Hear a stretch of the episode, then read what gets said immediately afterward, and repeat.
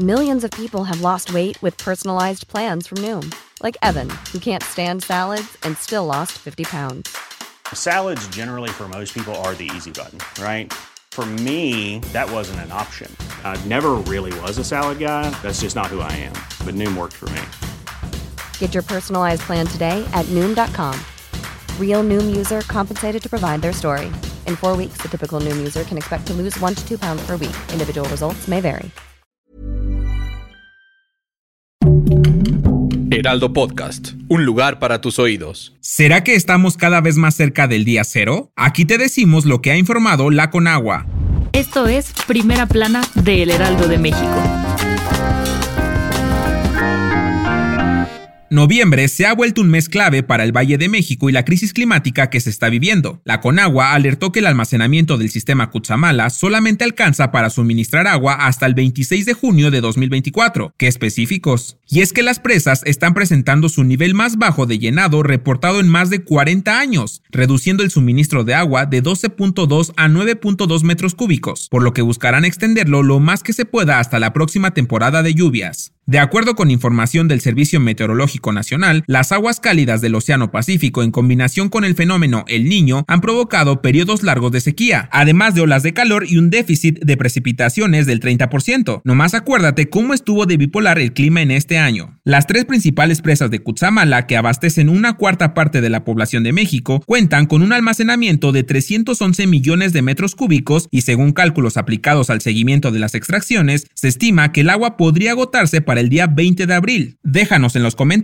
si ya estás haciendo algo para evitar gastar agua. Si quieres estar bien informado sobre las elecciones del próximo año, no te pierdas la cobertura Ruta 2024 a través de todas las plataformas del Heraldo de México. Escríbenos en los comentarios qué te parece este episodio. La Organización Mundial de la Salud solicitó a China el día de ayer un pedido oficial de información sobre un aumento sumamente preocupante de enfermedades respiratorias y brotes de neumonía infantil. Y más tarde se informó que China no detectó patógenos inusuales o nuevos relacionados con un repunte de enfermedades respiratorias, aunque reporteros tienen otros datos, pues dijeron haber visto a varios padres con sus hijos en la sala de espera del Hospital Infantil de Beijing, y como nunca puede faltar la señora chismosa, algunas salieron a decir que efectivamente sus hijos presentaban síntomas de neumonía. En el norte de China se detectó un incremento de las enfermedades de tipo influenza desde mediados de octubre en comparación con los datos de los tres años anteriores. La Comisión Nacional de Salud declaró la semana pasada que el repunte de las enfermedades respiratorias se debía al levantamiento de las restricciones anti-COVID y a la circulación de otros patógenos conocidos.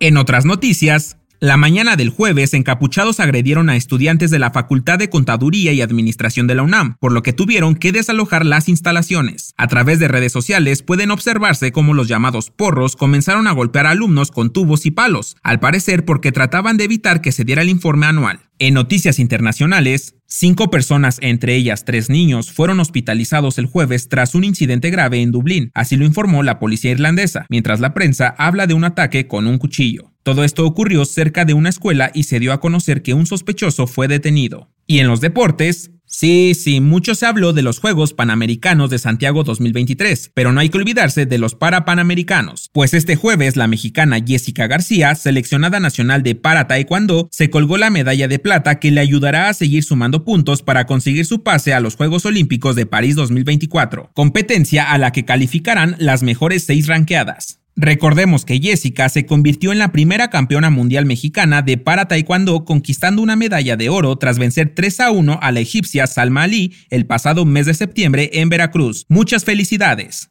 El dato que cambiará tu día.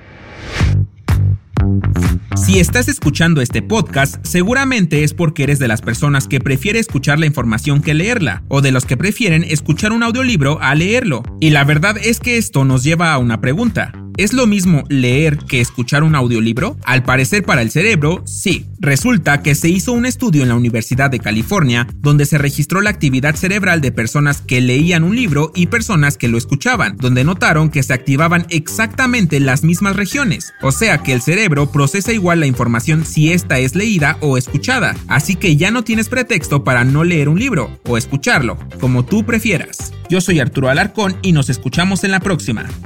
Esto fue Primera Plana, un podcast del Heraldo de México.